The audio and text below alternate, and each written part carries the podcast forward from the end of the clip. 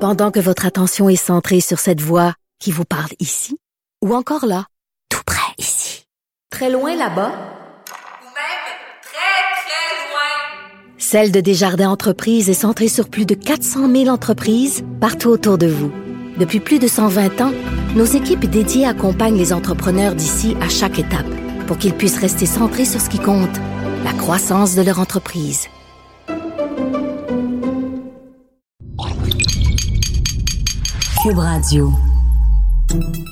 Salut, c'est Charles Dran avec l'équipe dans 5 minutes. On s'intéresse aux sciences, à l'histoire et à l'actualité. Aujourd'hui, on parle d'hypnose. Ben oui, comment ça fonctionne l'hypnose? Certains l'associent au spectacle de Mesmer, capable de faire accoucher les plus réceptifs sur scène. D'autres ont recours à l'hypnose pour arrêter de fumer, de boire, euh, pour oublier leur ex. L'hypnose baigne dans le mystère, mais c'est pas de la magie. On sait comment ça fonctionne. Qu'est-ce qui se passe quand on est sous hypnose et comment faire entrer des sujets dans cet état? Voici quelques éléments de réponse avec Myriam Lefebvre. D'abord, il faut comprendre ce qu'est l'hypnose. L'hypnose, c'est un état naturel, un état psychologique que les experts définissent comme un état modifié de conscience ou comme une transe. C'est important de savoir qu'une personne qui est hypnotisée reste consciente. Elle est en état d'éveil, il n'y a aucun doute là-dessus. C'est d'ailleurs pour ça que la personne peut recevoir des messages de son interlocuteur et s'y conformer si elle juge que ce sont des suggestions convenables pour elle. C'est aussi grâce à l'hypnose qu'une personne arrive à apprivoiser certaines émotions et à aller au-delà de ses propres limites. Comment est-ce qu'on devient hypnotisé? L'état d'hypnose se fait par des techniques d'induction qui peuvent prendre de quelques secondes à quelques minutes, selon les personnes et les techniques choisies pour hypnotiser la personne. Tout le monde est hypnotisable, parfois avec plus de facilité sous une technique qu'une autre.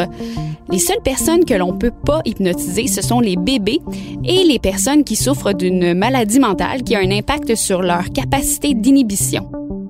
L'inhibition, c'est notre capacité à empêcher, à bloquer une réponse automatique. On se bloque à répondre quelque chose pour se concentrer sur autre chose. Un bon exemple de ça, c'est le test Stroop, avec des séries de noms de couleurs qu'on doit nommer sans nommer la couleur de l'encre ou l'inverse, nommer la couleur de l'encre sans nommer le mot rattaché à la couleur qui est écrit. Il faut se concentrer pour dire la bonne couleur et user de notre inhibition pour bloquer des réflexes, des réponses automatiques de notre cerveau. C'est un peu la même chose quand on devient hyper concentré sur la route aussi, et c'est vraiment avec ça que l'hypnotiseur travaille pour qu'on entre sous hypnose. On utilise trois méthodes pour entrer en hypnose. La rupture de pattern, on brise une séquence habituelle par quelque chose qui est incohérent. Exemple, on dit bonjour et au lieu de serrer la main, on porte notre main au front de l'autre personne.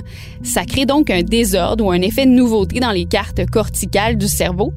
Et c'est là un bon moment pour dire à la personne de dormir, ça crée une nouvelle association. La confusion. On noie la personne hypnotisée d'informations, de mots, donc le cerveau est confus, perdu, sait plus à quelle colonne corticale se vouer en quelque sorte, et c'est là qu'il faut lui dire de dormir.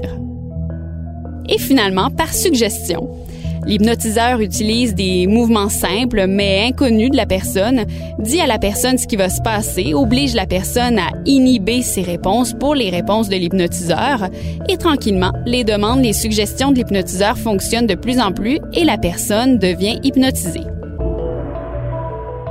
Faits intéressants sur le cerveau hypnotisé, on constate une grande baisse d'activité cérébrale dans une zone bien précise relative à l'environnement extérieur, ce qui est tout à fait normal puisqu'on est dans notre bulle.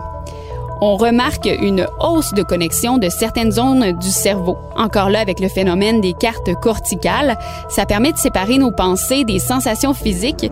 Et c'est pour ça, par exemple, qu'on peut visualiser quelque chose de stressant sans ressentir le stress habituel.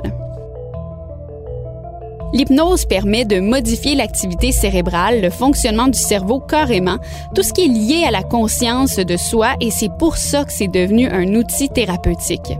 Ça amène la personne hypnotisée à voir un problème sous un autre angle, euh, peut soulager des douleurs, aider à retrouver le sommeil, gérer certaines émotions, des phobies, régler des problèmes d'addiction également.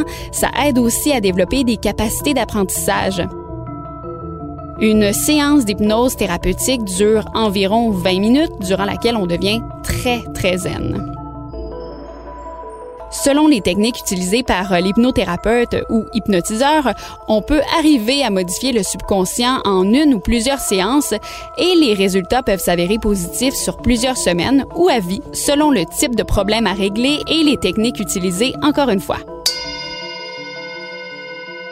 Oui, et c'est donc pas une raison pour euh, essayer ça, hein, tout simplement comme ça à la maison, sans, préparation. C'est bien pour ça que l'hypnose est reconnue par l'Ordre des psychologues du Québec. C'est une technique qui s'apprend et qui se pratique, j'allais dire, en, pleine conscience de ce qu'on fait. Pour ceux qui voudraient en avoir un, aperçu un peu plus léger, euh, différentes applications de méditation pleine conscience euh, nous amènent un peu dans ce qu'on peut ressentir d'une manière ou d'une autre en hypnose.